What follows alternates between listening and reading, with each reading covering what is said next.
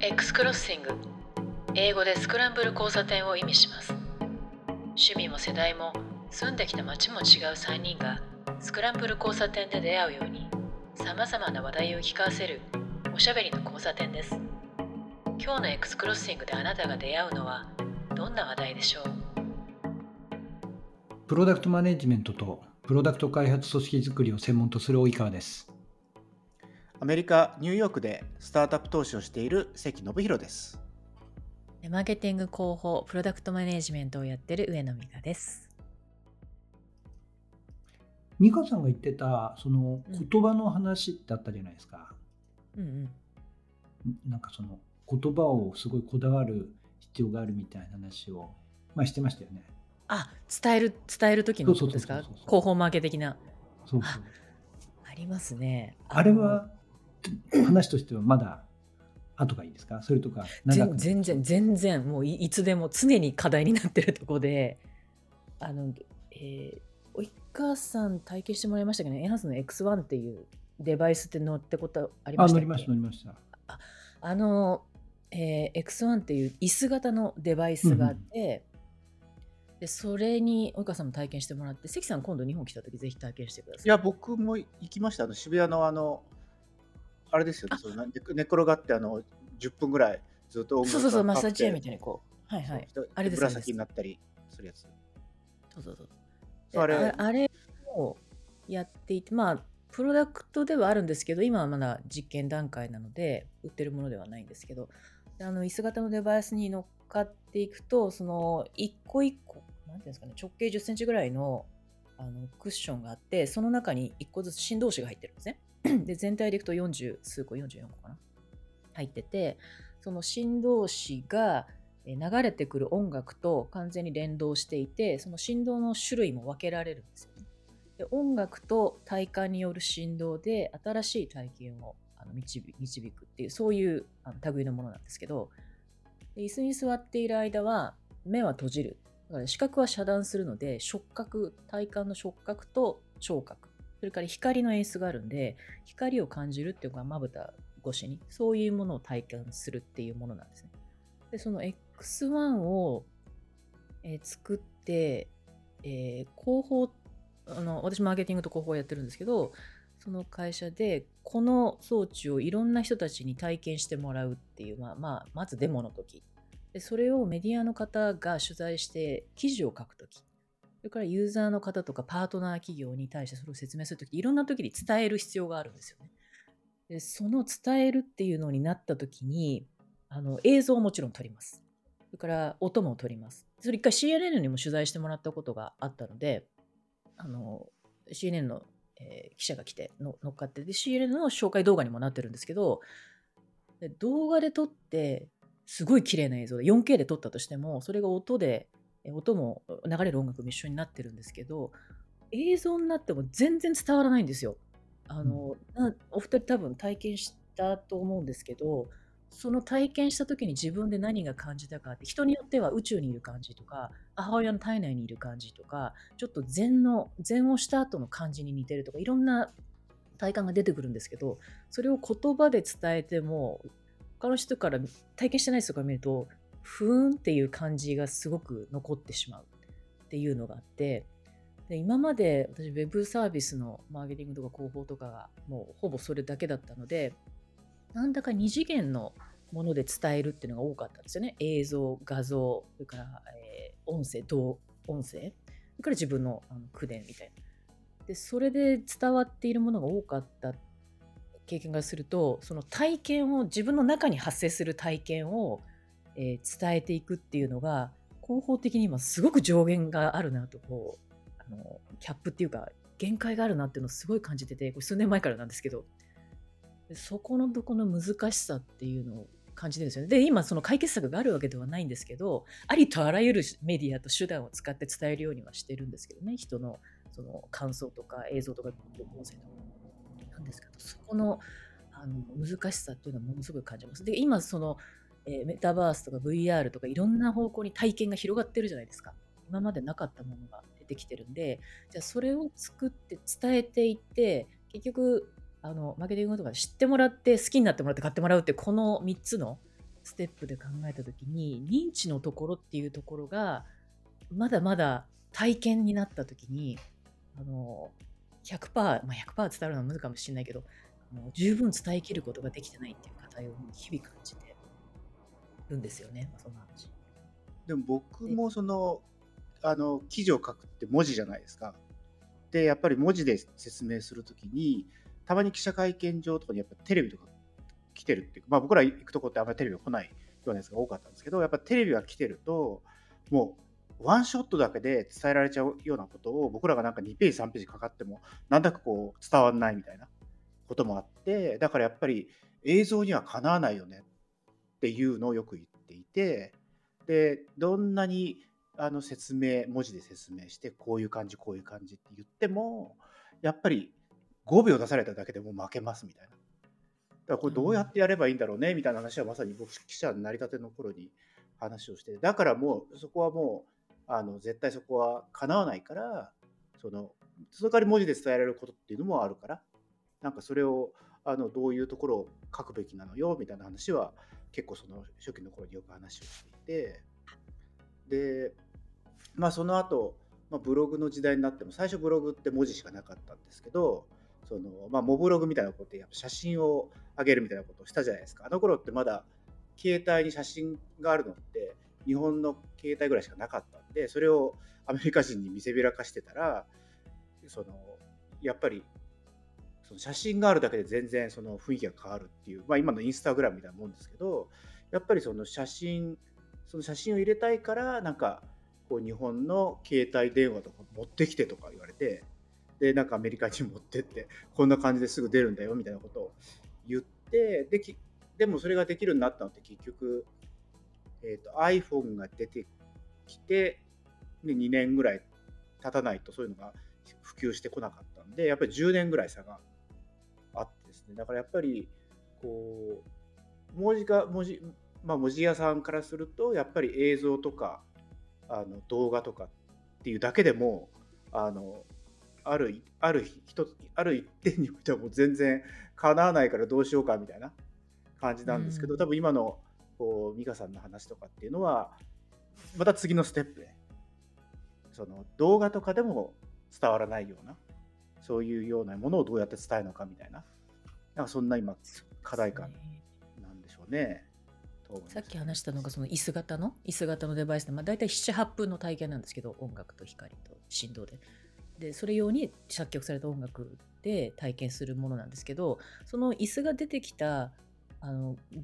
元元元ネタがあってそのもう一個前は、えー、VR のゲーム「レズ・インフィニット」ってゲームがあってそのゲームを体験してる時に体感する時に全身にスーツを着て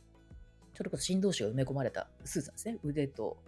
胴回りと足そこにつけてゲームをプレイするとその、えー、敵に対して攻撃した時にその攻撃する時に振動が来て相手がバーって散った時にもその、えー、振動も来るしで流れてる BGM がすごいあのいい感じの音楽が流れててその音楽の、えー、リズムとかビートとかっていうのもそれも全部振動になってっていうゲームを体で感じるにはってそういうスーツがあったんですよ。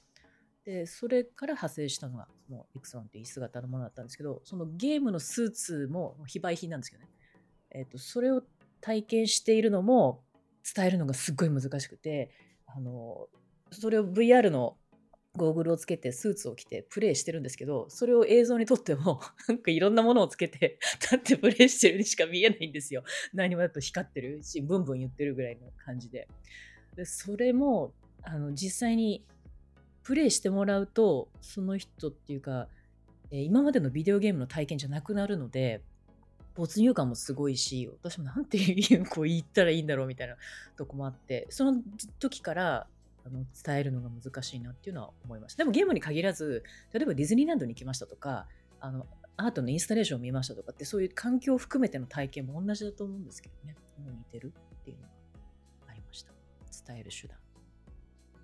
やっぱり体験っていうのの、まあ、これを情報っていう言葉で表していいかどうか分かんないんですけれどもその体験という情報を何かその体験を一緒に経験すること以外で共有しようとした時にどうしても情報の欠落が起きるのは仕方ないなというふうに思うんですよね。だ例えば関さんが先ほど映像にはかなわないとは言ったんだけれどもでも映像もある一面でしかないと思うんですよ。要は例えばある記者発表がありそこで何かデモをしましたっつってもカメラから見た方その方向からの映像でしかなく別の方向から見た映像、まあ、そこから見た時の体験とは違う体験なはずなんですよね。もしかしたら後ろから見たとか横から見たとかっていうのを含めてみると。そうすると完全に同じ体験をそれを共有することっていうのはどんなフォーマットであったとしても不可能であり両方の欠落が起きるんだというふうに思います。でそれが、まあ、まさにその VR みたいな話だったりメタバースみたいな話だったりするとより難しくなるとやっぱり体験っていうのは基本的にパーソナルなものなんですよ。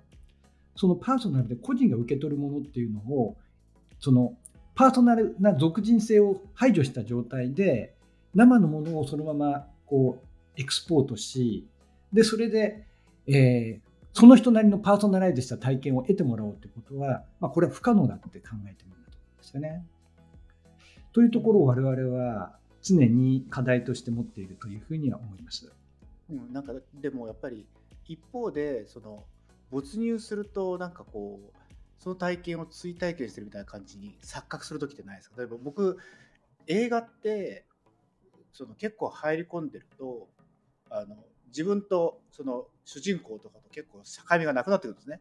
だから割と僕その第三者的な主観じゃなくて向こうの主観に近い感じに自分だけはなってて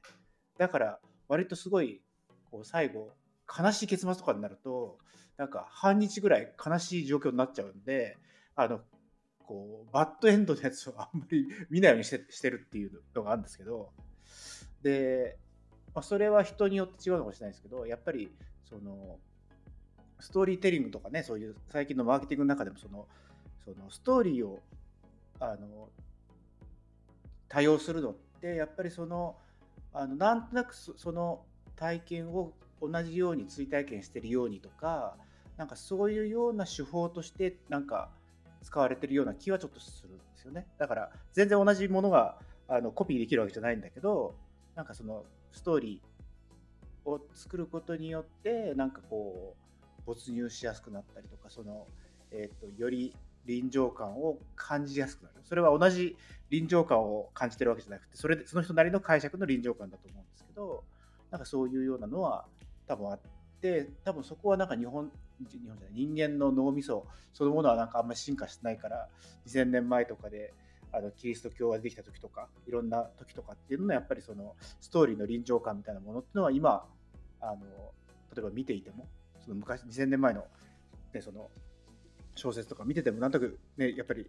あなんとなくこういう裁判があってここでこの人はこう喋ったんだみたいなやつっていうのはその完全に文字じゃなくて何だか頭の中で再生してるっていうのはあると思うんでなんかその再生機能みたいなものをハックするみたいなのはあるのかなってちょっと思いましたね。うん、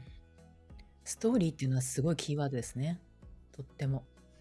まあ、今言った話ってちょっと正確には覚えてないんですけどベストセラーになった「サピエンス全史」あるじゃないですか、はい、あのユバル・ノア・ハラリの本あの中にもその、まあ、サピエンス人類がどのように進化したかっていうところで言葉が必要になった理由であったり言葉によって進化した部分っていうのがあるんですけどなんか関さんが言われた話っていうのはそこと重なるような感じがしますね。なんか認知とかマーケティング的なとこで言ってもそのストーリーっていうのって本当に前に比べて全然重みが増しててその推し経済とかああいうのとかにもすごい関わってくるんだと思うんですけど自分が共感できるストーリーとか自分の中のそのストーリーにどれだけこうタッチポイントが多いかとかそういったところの方そこを重視していかないとあのこんだけ情報があってこんだけ選択肢がある中で行った時にその人たち選んでもらえないっていうのはあるからその観点でもストーリーをどう作っていって感じてもらうかっていうのはとっても大事なとこだと思いますよねやっぱ騙されやすいですよね。ちょうど僕、おとといぐらいかな、その、ポッドキャストのオールオールイン聞いてたんですけど、なな普段僕あんま聞かないんですけど、今回聞いてたのは、あのちょうどツイッターがあのイーロン・マスクに買収されて、で、あの金曜日にあのレイオフしたりなんだかんだっていう話があって、ちょうどあの辺のそのオールインの中のその人たちが、そのまあ、アドバイザーみたいな形でそのイーロン・マスクの手伝いしてますみたいなあのポジションだったんでなんかきっと生の話を言うんだろうなと思って久しぶりに聞いたんですよ。そしたらやっぱりそのあの全体の7割ぐらいその話してたんですけどやっぱりその彼が彼らがこういうことで実はこうなんですよ。こうなんですよ。っていうのを聞いてるとなんとなくあこの人たちの言ってることを信じちゃう。でその後に違う例えばニュースとかでまた全然違う逆向きのことを話してるニュースとか聞くとやっぱりふんふんふんなるほどなるほどって、まあ、思うと思うと。だからよく YouTube とかでこう似たような内容をずっとフィードバックしてるとある意味陰謀論にはまっちゃうっていうのってやっぱりその、えーと、フィードバックでその共感してっていうかなんか人間に喋られたストーリーがある状況で人間に喋られてなるほどと思う。っていうのがなんかこうどんどん強化されてってあの後から冷静に考えて外から見るとそんなことありえないじゃんって思うものもなるほどなるほどってやっぱ思うんだなっていうふうにちょっとあの聞いてて思いましたね。だからその時にやっぱり連続して聞いちゃダメだと思って一回外して文字情報でもう少し整理してみようみたいな感じででこの人の言ってるそのポッドキャストで言ってるロジックって本当に本当なのかな？それともそうじゃないのかなっていうのはちょっとなんか引いてみないとなんかなんとなくその場にいて目の前ですごいこう熱弁を振るってくれた人にやっぱりこう自分の感情を寄せられていくっていうのはなんとなく感じたんで、まあ、このパターンで本当に洗脳していくとかあの熱狂を作るみたいなことっていうのは結構可能っていうかですねこういうそのポッドキャストとか本当に僕もだから1.5倍とか1.75倍とかで聞くんですけどすごい勢いで入ってくるからなんかこうこれによって同じ情報をすごい反復して入れたらもうあの脳はそっち側で強化されるなっていうのはちょっとあの改めて感じたんでやっぱりそこでバランス取って違う反対の意見のポッドキャストを聞くとかなんかしないとやばいなとはちょっと思いましたね昨日。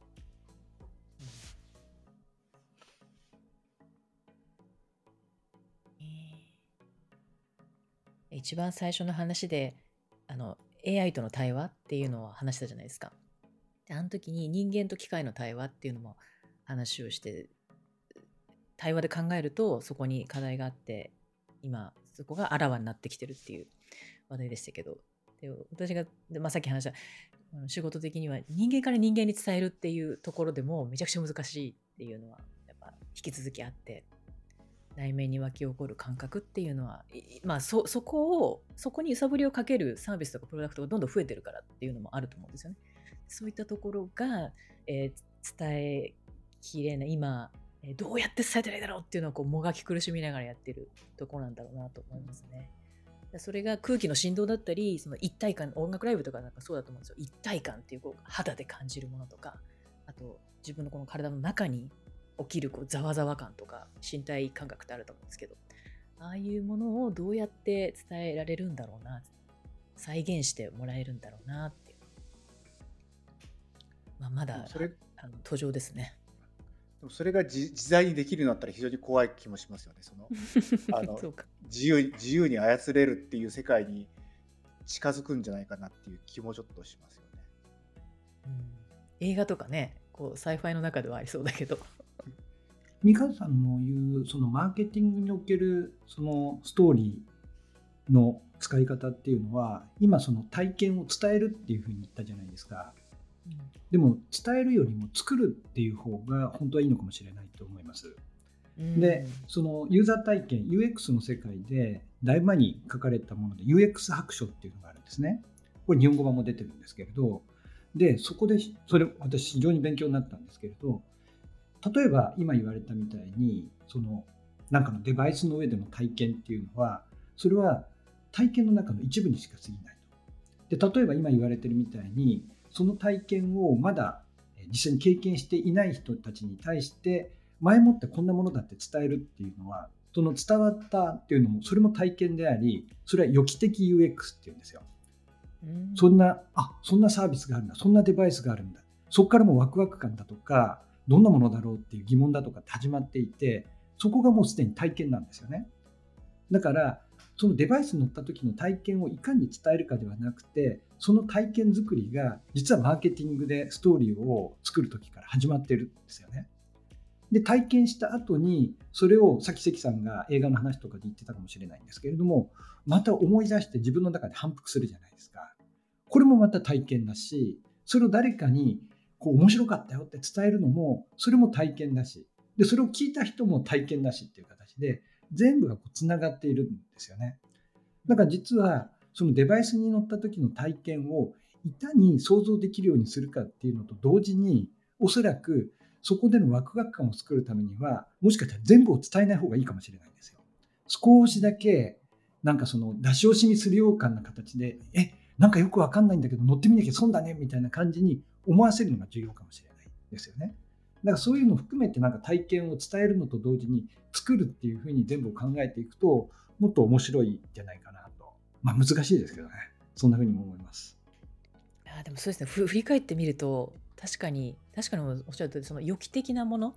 これは何なんだろうとかなんかよく出てくるけど気になるなってその気になるってところの情勢はやっぱすごく大事で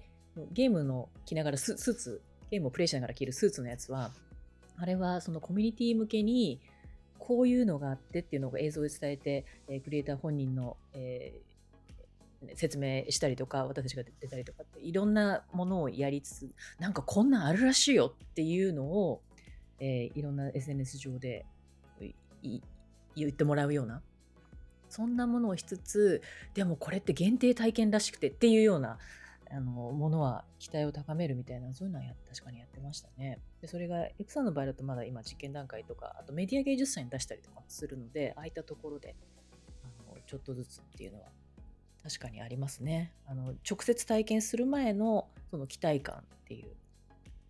の前あの演劇とかでもストリストリーミング最近すごい増えてるじゃないですか。ライブにしても、まあ、コロナの影響が一番あるんですけどでもあれも現場に行かなければ見れなかった一期一会のパフォーマンスが、えーえー、その空気感は違うけれども画面で見れることがあじゃあ次回見に行こうとか、えー、これを体験したいっていうのにつながってると思うんですよね。でそれが今までは全部こうシャットアウトされていたのが広がってきたっていう点においてはすごくいいなと思いますよね。で地理的制約も超えるしいろんなところにファンを作れるっていうのもあると思うんですよね。さっきのその期待させるのっていうのの昔からある典型的なパターンって行列ですよね。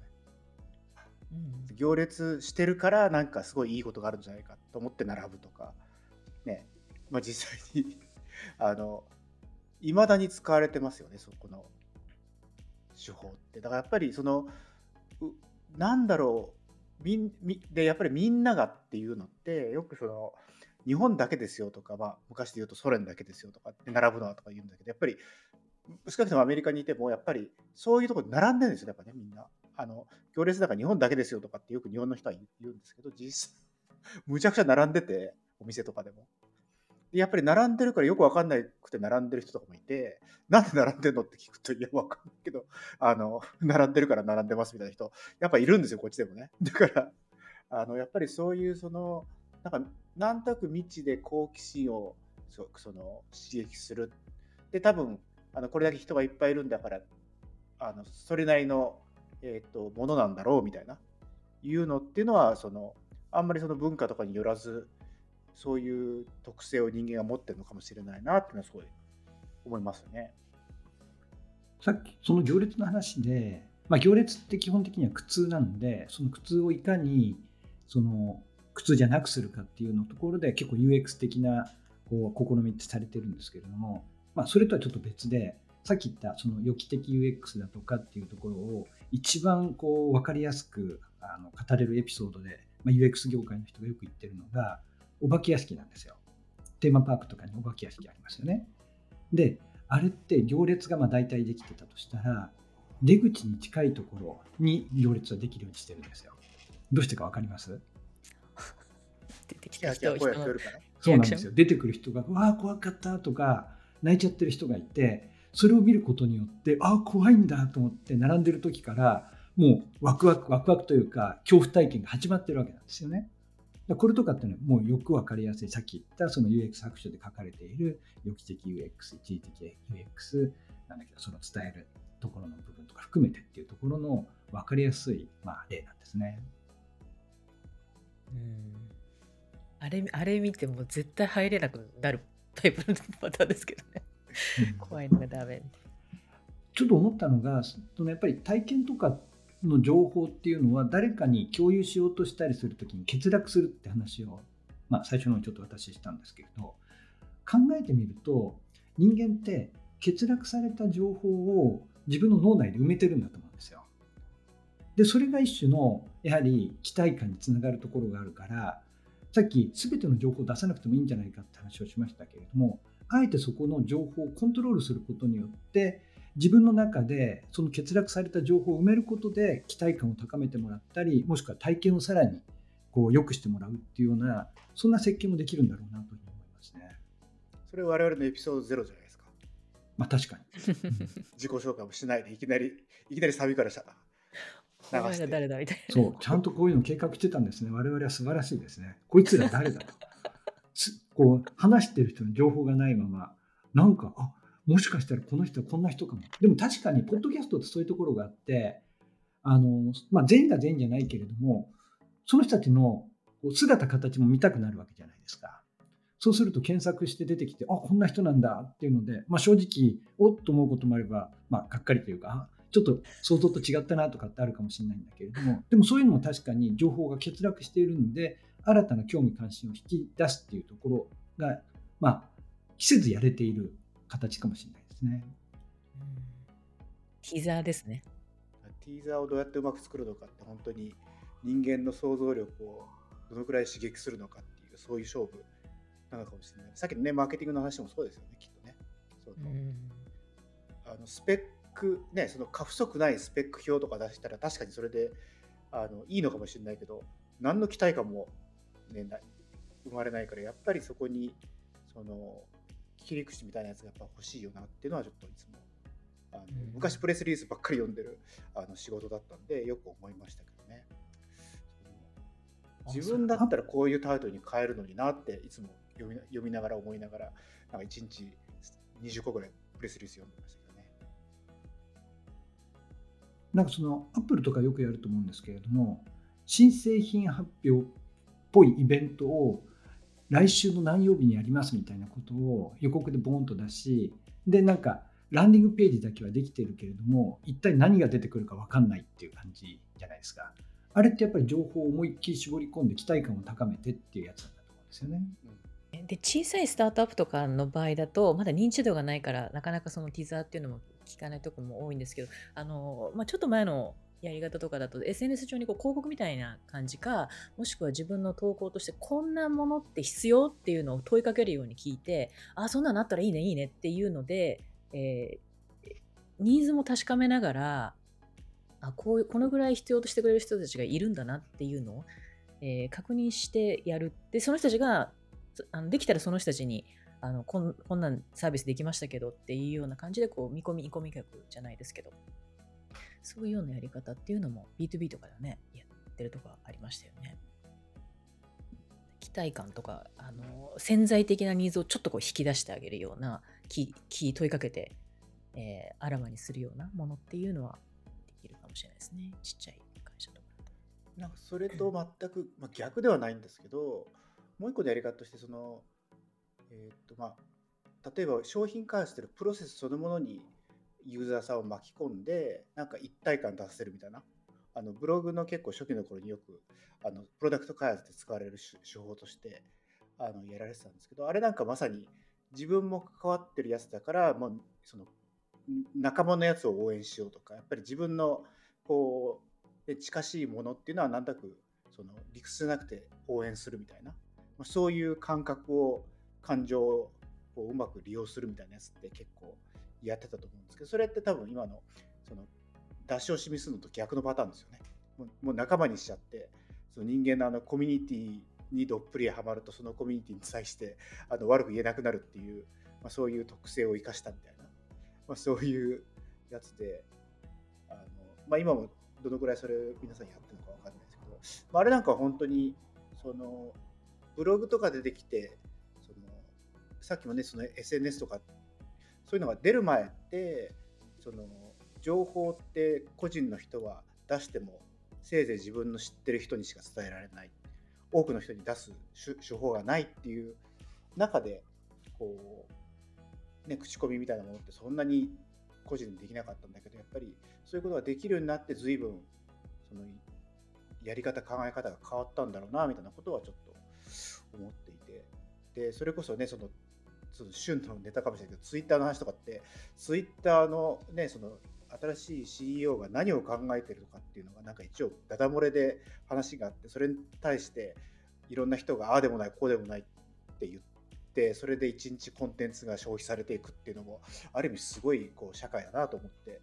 あの巻き込まれてる人はすごい多くないと思うんですけど一部の人はもう完全にそんな感じで、ね、一日が終わっていく感じがしてるとやっぱり昔だったら考えられないようなそんなね、なんね1兆円、1兆円、2兆円企業の、ね、その、あ、明日レイオフするんだとか、なんかそんなことが、あの、逐一レポートされるとかって、ある意味すごい社会になったなってのはちょっと思いましたけどね。えー私昔ツイッターの仕事をしてたことがあってそういう意味でいくと思い入れもあるサービスなのであの良くなってほしいんですよ。もう本当心底良くなってほしいし愛着もあるし。なんですけどまあここ近年のものは本当に殺伐とした光景しか広がってなかったので、ツイッターなんか荒野みたいな感じですよね。なんか、カラカラカラとかして、なんか、唐草が回っちゃうみたいな。ああいうような感じだったから、あの、良くなってもらえればっていうのは、本当に心底思いますね。でも、ちょっとずつ、あの、アルゴリズムをいじったのかわからないですけど、フォローしてる人のが見えてくるようになったとか、なんか体感として若干変わったかなみたいなのは感じますけどね。よくなってそう言ってる人は多いですね。私はちょっとイーロン・マスクが買収完了する前からそんなにツイッターはじめいろんな SNS はアクティブじゃなくなっちゃったんでちょっと自分では気づいてはいないですけども。でもまあそんなふうに言ってる人は私の周りにもちらほらいますね。SNS がアクティブじゃなくなったのは何か理由があるんですか？一つはですね純粋に時間がなかったんですよ、うん、で前どこでやってたかっていうと電車の中だったんですよ。もう隙間時間明確にあってで僕あんまりゲームっていうかほとんどゲームやんない人なのでなんかやっぱりニュースを読んだり、まあ、ツイッターを読んだりあとニュースで気づいたことがあったらツイッターに投稿したりっていうので、まあ、ツイッターにしてもフェイスブックにしても電車の中でやってることが多かったですね移動時間に。でそれがなくなったらなんかもう普通にあんまり開かなくなっちゃったんですね。でもそれは分かります。僕こっちに来て日本って地下鉄ってその駅間でも普通につながるじゃないですか電波が。こっちで駅間とかつながんないんですよ。だから、こう、昔、あのまだ駅間がなかった頃に、実はなんか日本ってスマートニュースが流行ったって覚えてます？あの、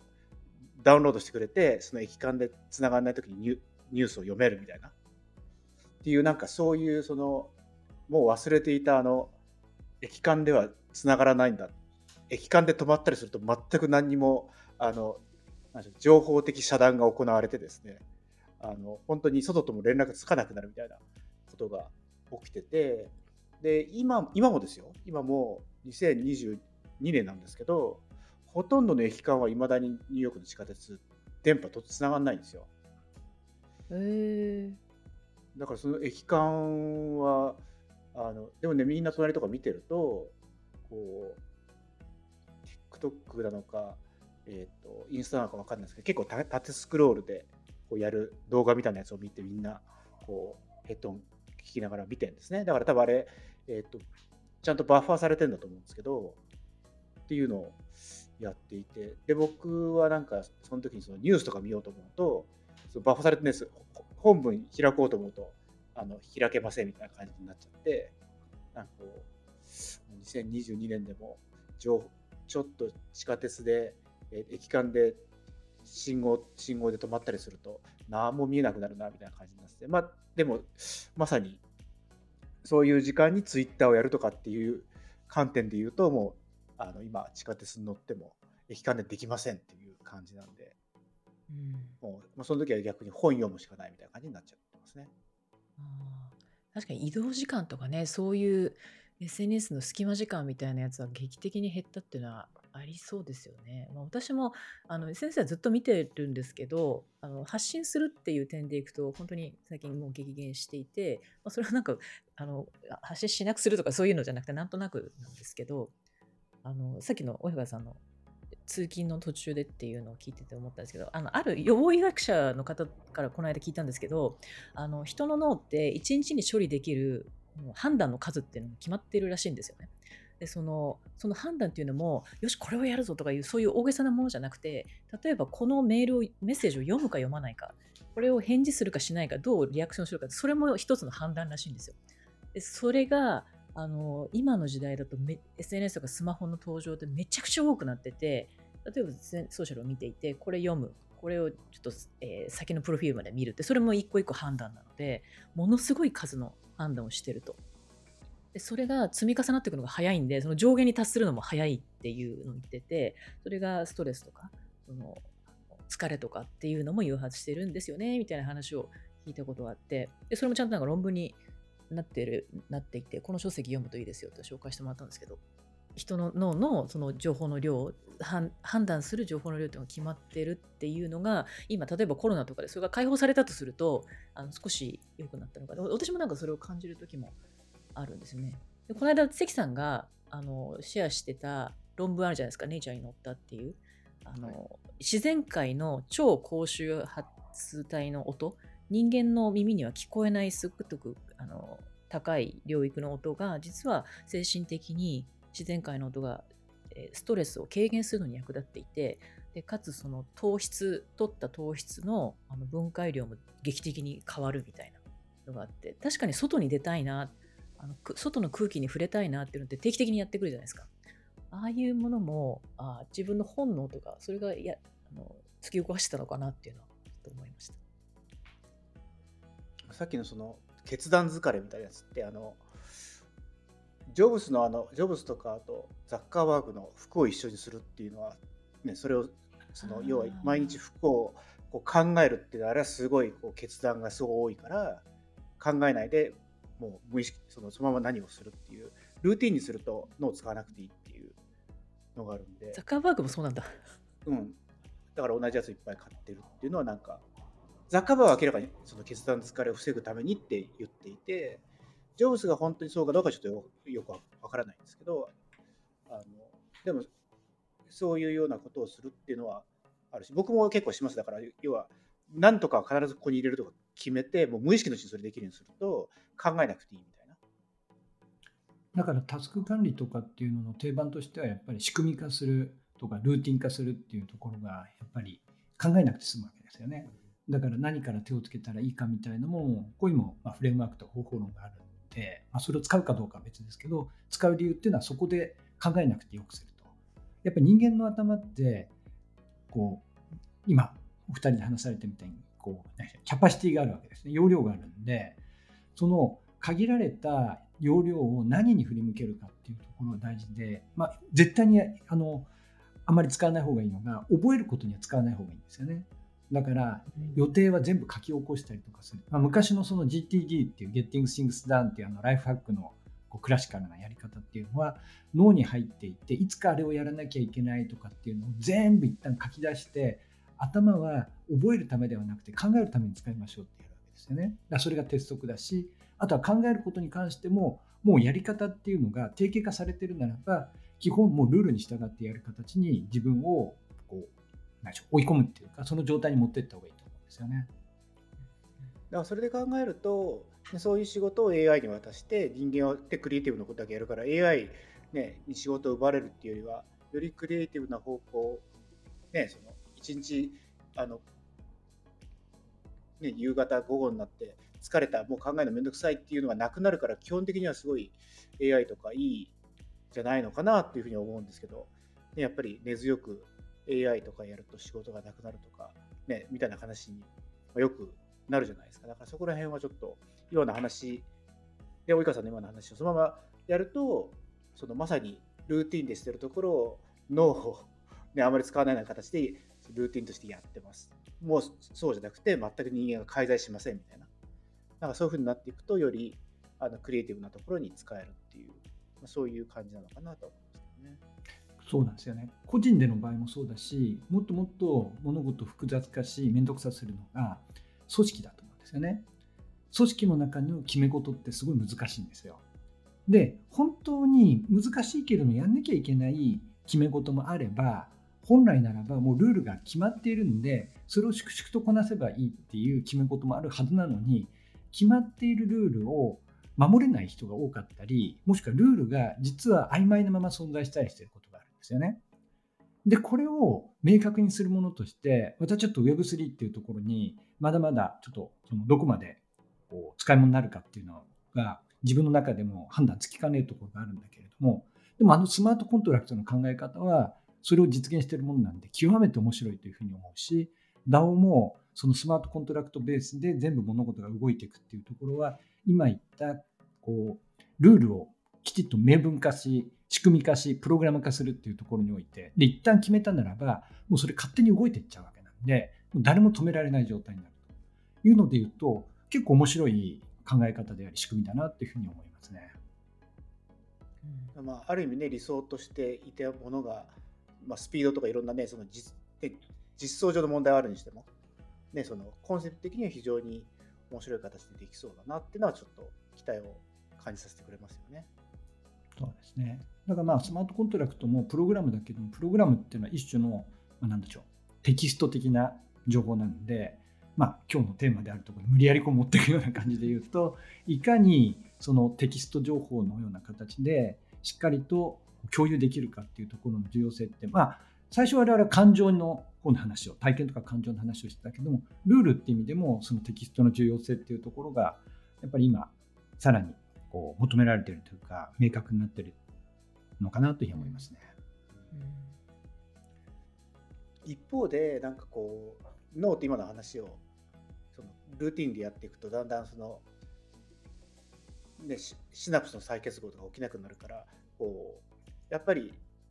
例えば人と人と会いましょうと要するにリモートでやってるとその刺激がないからだんだん新しいクリエイティブなことが思い思いつきませんできませんみたいな話があってやっぱり会って話をするとそういうのが生まれますよねとかっていう話もあるじゃないですか。僕もあの例えば昔とかだと定期的にその普段やらないようなことをやって脳脳に刺激を与えるみたいなことをちょっとやってたことあって例えばあの左手でしか文字を書かないとか左手でしかご飯食べないとかってたまにやったりとかしてそうするとやっぱり左手って全然